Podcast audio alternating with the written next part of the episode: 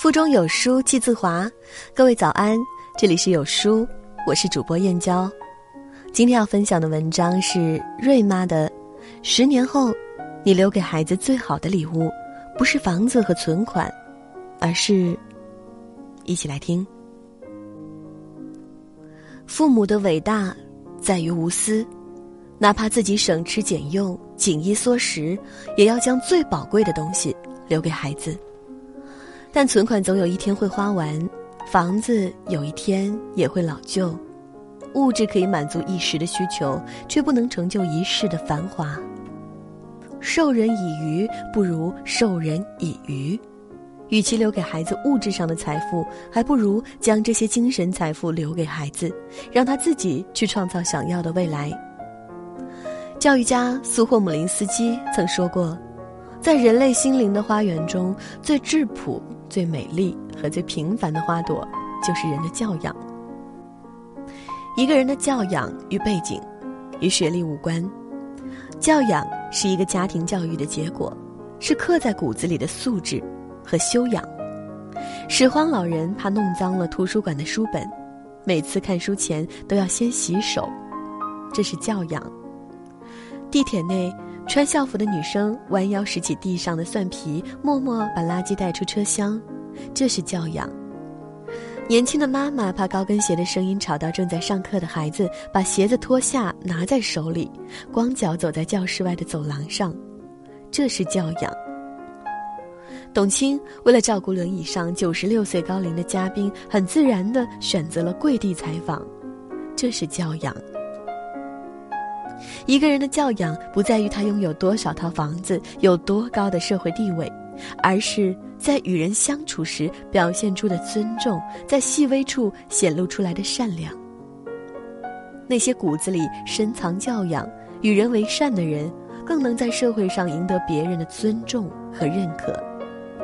所以，教养是一个人的立足之本，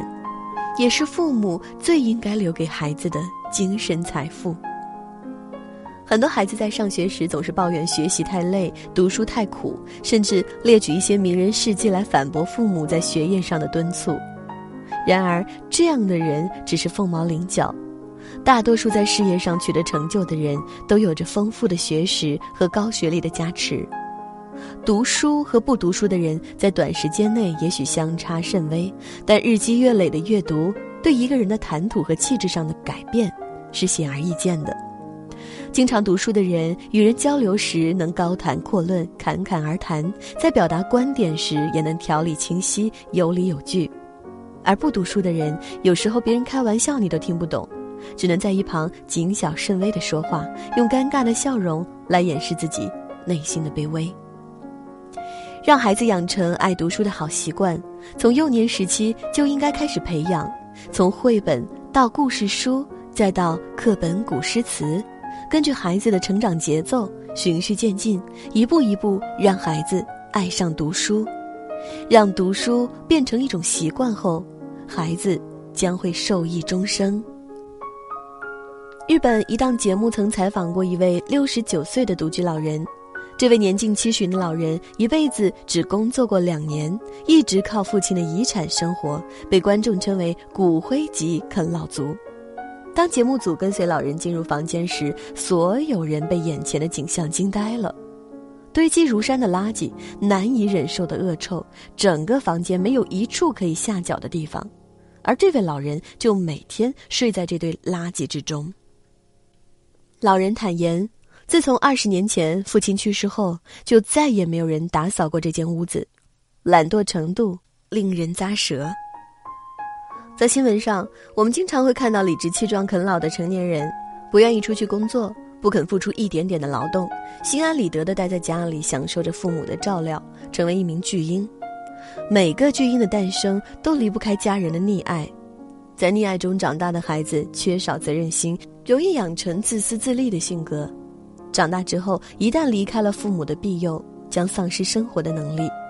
在社会上面临被淘汰的危险。所以，家长不要害怕孩子吃苦，只有吃过苦的孩子，才会在残酷的社会中历练出一颗坚韧不拔的心，在面对困难时，哪怕只有孤身一人，也能勇敢面对，逆流而上。一位心理专家曾在节目中提出，当代青少年一半以上都存在心理问题，有的是因为家庭关系不和谐，父母经常吵架；有的是因为父母过分看重成绩，学习压力太大。然而，孩子的心理健康并没有引起父母的重视，反而因为孩子没有达到自己的要求，一味施压。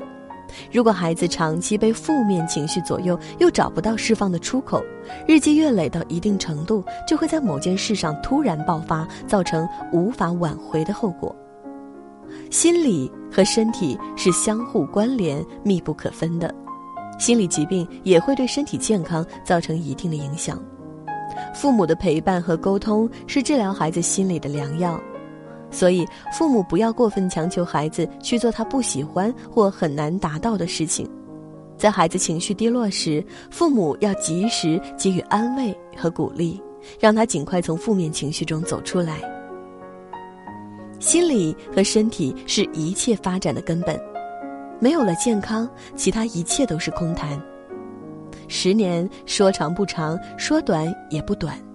未来如何，一切都是未知数。只有父母从现在做起，将这些最宝贵的精神财富留给孩子，才能为孩子多创造一些未来的可能性，让他过上自己想要的生活。正如文章中所提到的，当读书变成一种习惯后，孩子将会受益终生。特别推荐二零一九年最适合孩子听的十本好书。覆盖奇幻冒险、名人传记等多个领域，拉到文末即可免费领取哦。在这个碎片化的时代，你有多久没有读完一本书了？长按扫描文末二维码，在有书公众号菜单免费领取五十二本好书，每天有主播读给你听。我是主播燕娇，在美丽的金华为你送去问候。好了，今天的文章就分享到这里，走之前。记得给好看的文章点个好看哦，我们明天同一时间不见不散。